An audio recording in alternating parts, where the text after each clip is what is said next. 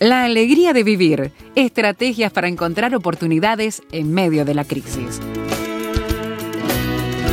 La alegría de vivir con la psicóloga Gloria Hernández. En este espacio con Gloria Hernández estamos intentando mirar uno de los temas más tratados de muchos aspectos, en que se le da manija constantemente, pero del cual parece que hay hasta cierto cinismo cuando se llega al fondo porque la gente no ve realmente una esperanza trascendente que vaya más allá de sus circunstancias particulares y nos permita tener una proyección con un horizonte brillante. ¿Es esto un ideal utópico que ya pasó de moda o podemos pensar de otra manera? Bienvenida Gloria, gracias por acompañarnos. Gracias Esteban y gracias por la oportunidad siempre de poder a través de, este programa de Radio Transmundial eh, aportar a las personas eh, bueno, palabras de esperanza y, y reflexionar en este este punto tan clave y tan hermoso que Dios nos da, de una certera esperanza como estamos tomando desde la palabra de Dios en el libro de Hebreos 6, justamente esta esperanza que mantiene firme y segura nuestra alma, igual que el ancla mantiene firme al barco.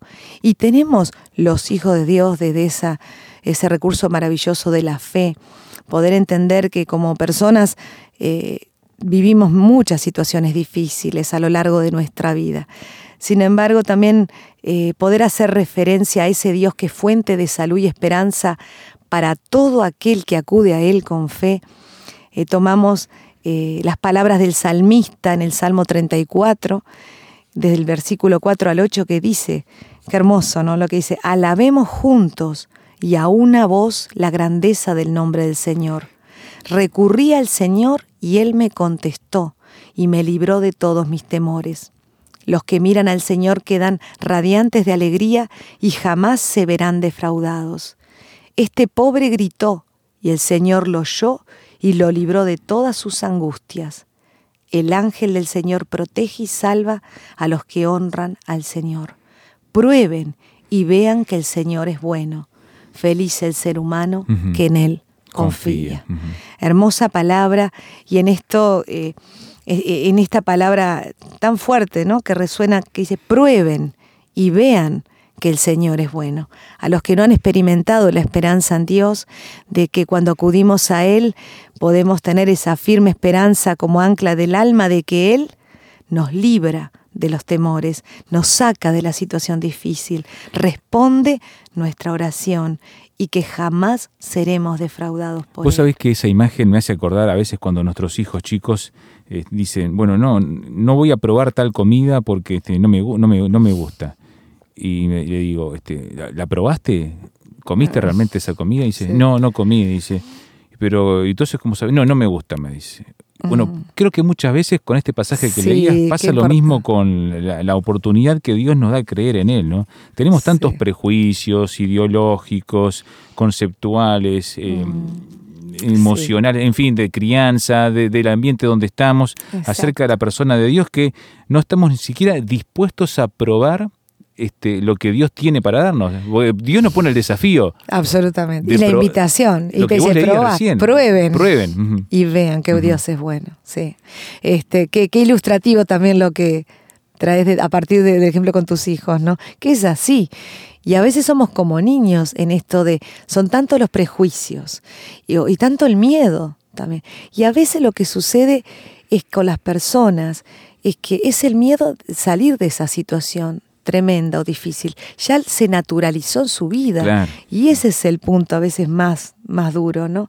De que la persona, bueno, lo ve como natural vivir en conflicto o vivir en una familia que hay una permanente eh, discusión, hay una permanente falta de respeto, hay abusos, abusos de poder, eh, abusos en, la relación interpersonal. Entonces, para la persona es lo conocido y vos le presentás otra realidad, es como que que ni se anima a probar porque para qué. Entonces, es tremendo eso. Sin embargo, bueno, cuando a veces hay un punto que se toca el fondo eh, y para cada persona ese fondo es diferente, a veces ahí es cuando también siguiendo al salmista uno mira alrededor, ya no hay ayuda por ningún lado, bueno, alzaré mis ojos a los montes. alzaré mis ojos a los cielos, ¿de dónde vendrá mi socorro? Entonces a veces este, la situación llega a un punto de acorralamiento donde la persona diga desde lo más profundo de su ser, como el ¿de dónde va a venir mi socorro? Y bueno, y ahí tener la respuesta y la oportunidad de Dios para decir, bueno, mi ayuda y mi socorro vienen de parte de Dios. Como dice el Salmo 121, que, que Él guarda mi salida, mi entrada y que en todas las cosas Dios guarda mi vida. Pero es es ese punto que, que planteas que no es fácil para que tenemos que tomar la decisión en cierto momento. Exactamente, y ahí está el testimonio de la vida, porque sobre todo se testifica con la propia vida, cuando te ven y, y te pueden decir, mira, ¿cómo puede ser que en una situación tan dura tenías paz? ¿Y cómo fue que lograste salir de esa situación tan difícil? Y bueno, es la propia vida más que las palabras las que dejan marcas y hablan de, de, la vida de Dios en cada uno de nosotros y hablan de nuestra fe, ¿no? A través de las obras y de lo que nosotros vivimos y cómo elegimos vivir. Elegimos apostar a la esperanza que Dios nos da desde la fe. Y bueno, y desde ese lugar en lo que estábamos este, hablando desde la mm, el programa pasado que tiene que ver con relaciones difíciles con los padres en la vida adulta, este, hay tantas situaciones, por ejemplo esto, ¿no? El, en casos donde eh, problemas emocionales no resueltos, los padres establecen eh, relaciones de competencia con hijos adultos. O, o, padres y madres inmaduros que no toleran que el hijo o la hija hayan crecido que ya no los necesite tanto y que tengan una vida independiente de ellos e incluso los supere en muchos casos, a veces en el crecimiento personal y profesional. Y ahí son situaciones de conflictos que la familia atraviesa, ¿no? Dificultades que se van resolviendo en mayor o menor medida, o a veces, si la familia es muy disfuncional, atravesar periodos críticos producen desajustes tan significativos que a veces terminan generando verdaderas catástrofes en las relaciones familiares, ¿no?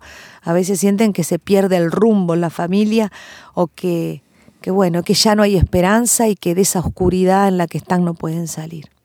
Pero es bueno poder ver ciertas características que hacen disfuncionales a las familias. Veamos. Y a veces en forma como crónica. Esa familia que uno dice, ¿cómo no logran salir? Siguen circulando en esto que para ellos es natural. Y que parece que no hubiera esperanza de romper ese círculo, ¿no? Exacto.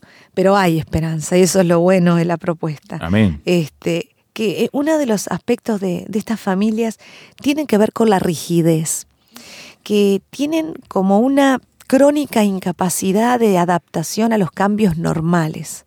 O sea, ¿qué son los cambios normales? El niño, el hijo niño que se va transformando en un adolescente, luego en un joven adulto que empieza, bueno, a independizarse, a lograr su autonomía, a tal vez a estudiar una carrera profesional, que marca una diferencia a veces en una familia de padres trabajadores donde no hay un universitario. Eh, pues todo eso genera el casamiento de los hijos, la venida de los nietos.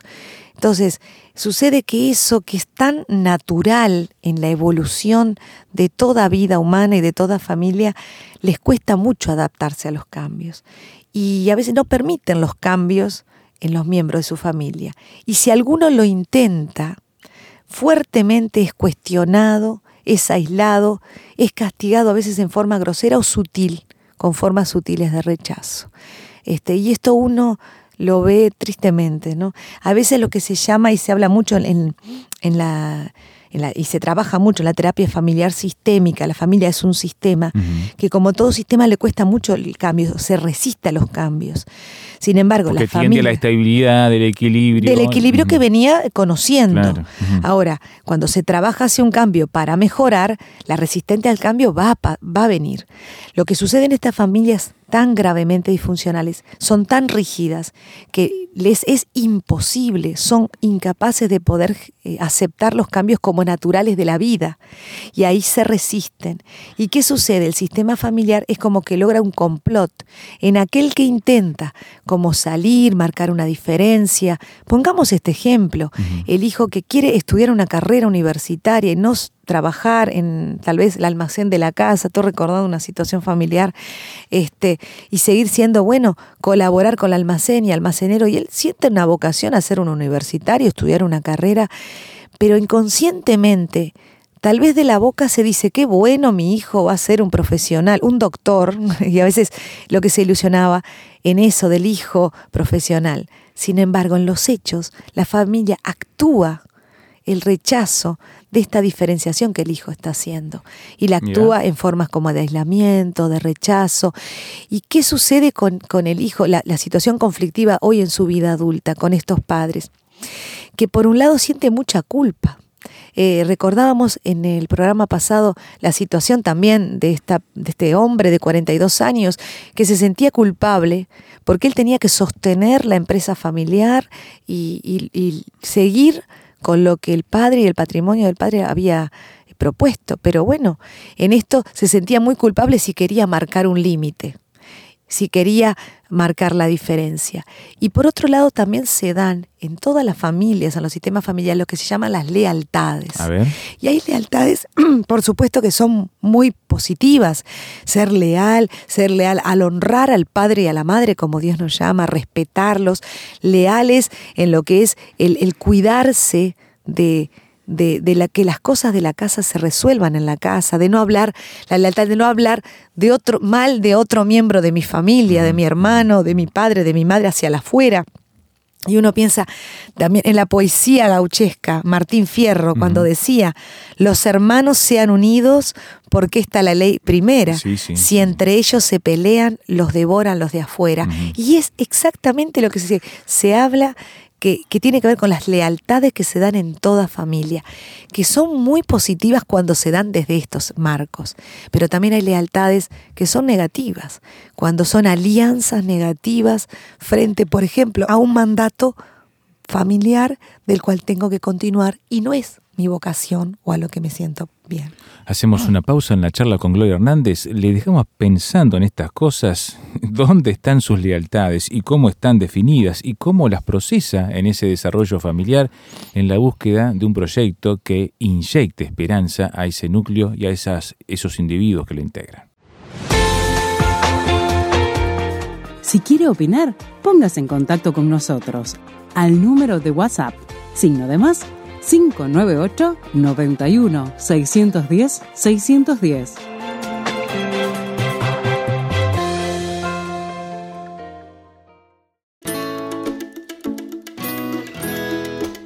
Estás escuchando La Alegría de Vivir, charlas de ánimo para encontrar oportunidades en medio de la crisis. Estamos con Gloria Hernández, estamos mirando la esperanza, estamos mirando dentro de ello las lealtades y cómo se procesan las familias, los proyectos de conjunto, esas relaciones en que al construir esas lealtades de apoyo mutuo, las relaciones cambian y se construye algo diferente en ese ambiente, Gloria.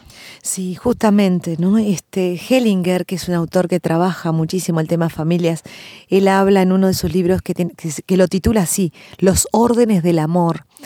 Y lo que él dice, justamente trabaja, habiendo trabajado con miles de familias y siendo un estudioso del tema, que dice que en el fondo lo que siempre va a mover a la familia es el amor. Y es importante, interesante lo que él este, reafirma en realidad la gran verdad que sabemos que Dios nos hizo a imagen y semejanza de Él, que Dios es amor y que la esencia del amor está en todos nosotros. Y que aún a veces uno dice, en una lealtad negativa o en una alianza negativa en, dentro de una familia, pero aún así lo que mueve a esto no es la maldad, lo que mueve es el amor.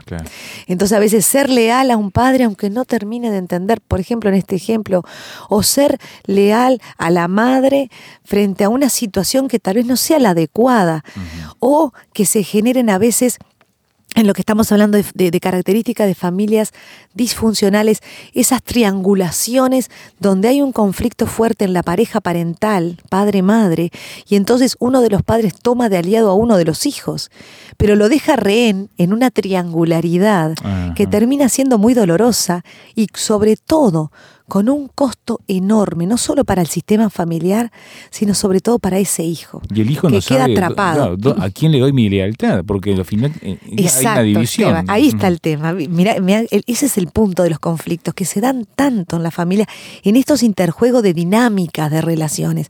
Entonces, desde ahí, justamente el hijo dice, siente en este padre que me, me da como una preferencia y me prefiere aún sobre mi, el cónyuge, sea sobre, por ejemplo, una hija con el padre que la prefiere en contra de la madre. Pero Mm. ¿qué se genera? Tremendamente, ¿no? Que la rivalidad entre madre e hija se potencie mucho más. Ah, ah. A la vez, este, estoy trabajando con una familia que se da esa triangulación, se ha dado a lo largo de la vida. Hoy la hija ya es casada y tiene una hija mujer. Su primera hija mujer es una chica joven de veintipocos años con una niña chiquita de dos, tres años eh, que es su propia hija. Pero ¿qué sucede? Cómo inconscientemente se sigue repitiendo el mismo modelo aprendido. Entonces, lo importante es, es tomar esto, verlo, mostrarlo a la familia, para que Para se evitarlo, vuelva, pero sobre todo a qué? A volver al orden, Mm. al orden del amor que Dios pone en la familia. Dios es un Dios de orden. Entonces, cada uno dentro del sistema familiar tiene un lugar. Cuando los lugares se entran a entreverar, la familia se enferma.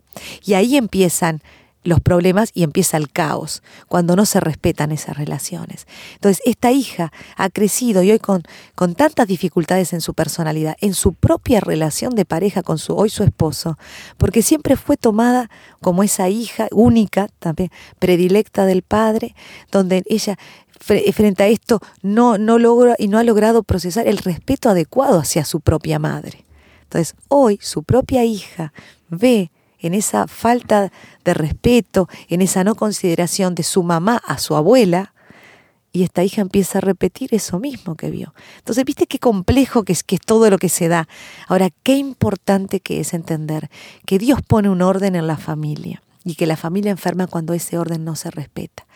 Por ejemplo, las lealtades es respetar las jerarquías.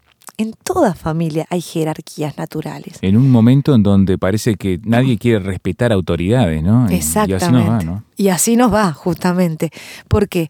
Porque la palabra, además, autoridad, es hermoso cuando uno va a la etimología de las palabras, cómo se forman. Está formada por dos palabras claves, la palabra autor y la palabra dar.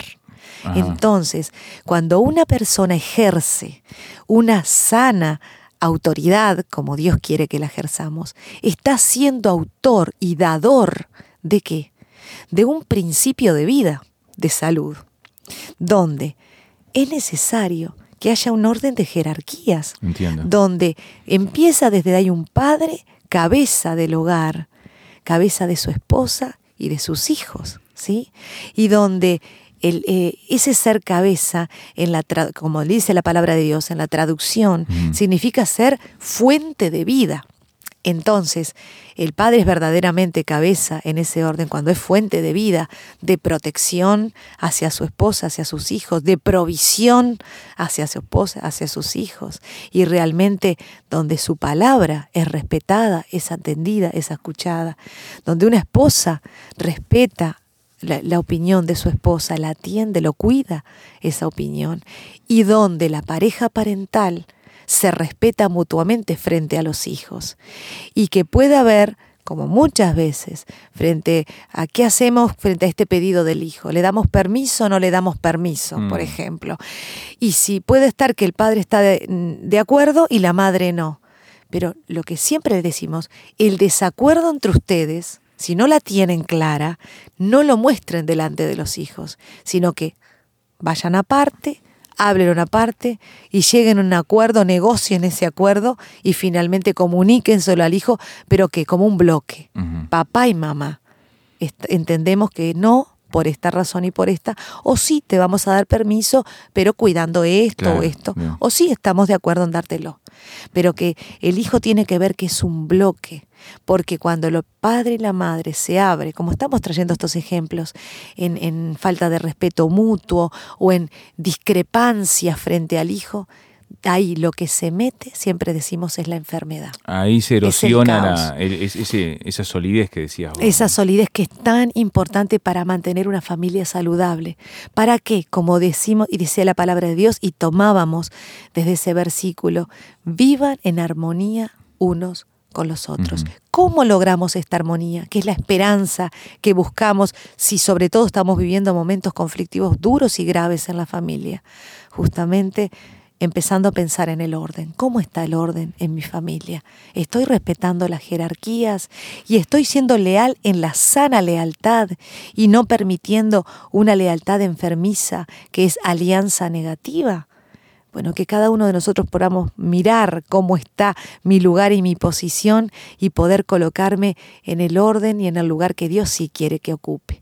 Porque ahí sí voy a estar siendo agente de un cambio. Que es importante entender que cuando la familia este, viene a una, se da cuenta de esto y viene a, a una terapia de familia, justamente mostramos, bueno, así ha venido funcionando hasta ahora acá está el desorden. Volvamos a empezar a un orden. Y cuesta, por supuesto que cuesta, pero cuando uno de los miembros empieza a caminar hacia ese orden nuevamente, sano, eh, se puede resistir el resto del sistema. Pero es importante que si tú te diste cuenta, Dios puso luz en este darte cuenta de tu lugar, mantenerte y sostener, aún que a veces, como hablábamos de las familias rígidas, e intenten sutil o groseramente sacarte de ese lugar con aislamiento, con rechazo, con descalificación, con cuestionarte, cuando Dios te da la luz de entender, no, este es el lugar que tengo que ocupar, es importante sostenerse. Y lo que descubrimos, y esta es la esperanza también, y con esto cerramos en, este, en esta sesión de, de radio, justamente es este punto, de que en su tiempo cada uno va a empezar a reacomodarse a los lugares que realmente corresponden. Porque uno tomó la iniciativa de encontrar el orden.